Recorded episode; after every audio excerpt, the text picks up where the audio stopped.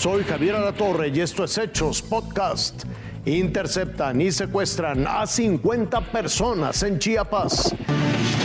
Siguen sin aparecer 50 personas originarias del municipio de Altamirano, Chiapas, que fueron presuntamente privadas de su libertad la tarde del martes. Sus familiares piden a las autoridades el pronto rescate. Yo exijo la pronta libertad de los compañeros que están detenidos, porque uno de ellos es mi esposo, Simeón Sánchez Díaz, y mi hijo Carlos Alberto Sánchez López. Este martes una comitiva de 120 ejidatarios regresaban por la tarde de Tuxtla Gutiérrez tras haberse reunido con autoridades estatales para hablar sobre el problema político del municipio, pero en el tramo Chanal Altamirano los emboscaron.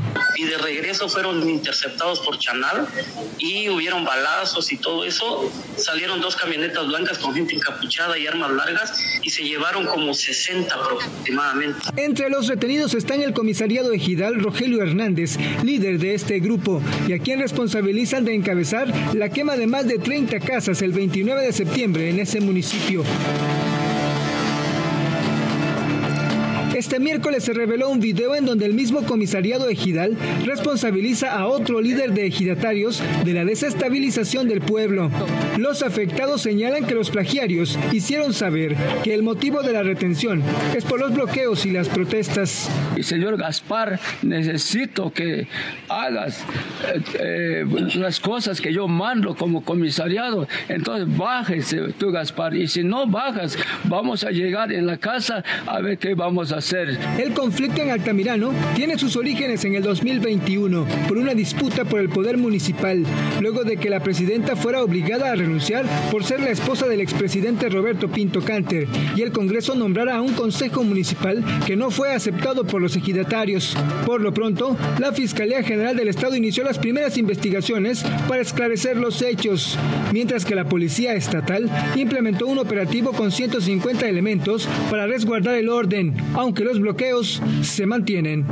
Alberto Chamelira, Fuerza Informativa Azteca.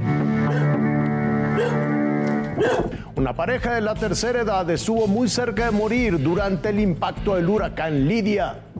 Si alguien me está escuchando, por favor, y puedan a, mandar a protección civil a, la calle del, de Doctor Miguel Galindo 119, por favor, ayúdenos.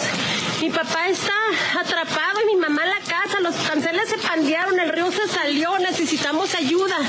Por favor. Están todos atrapados allá. Es el llamado desesperado que hacía una mujer la madrugada de este miércoles en redes sociales. El caudal del río Colima bajaba con toda su furia y sus padres, Miguel y Lupe, quedaron atrapados en casa. Lo que queríamos era ayuda, pero no sabíamos qué hacer. Créeme, la desesperación es, yo no marqué al 911, no me contestaban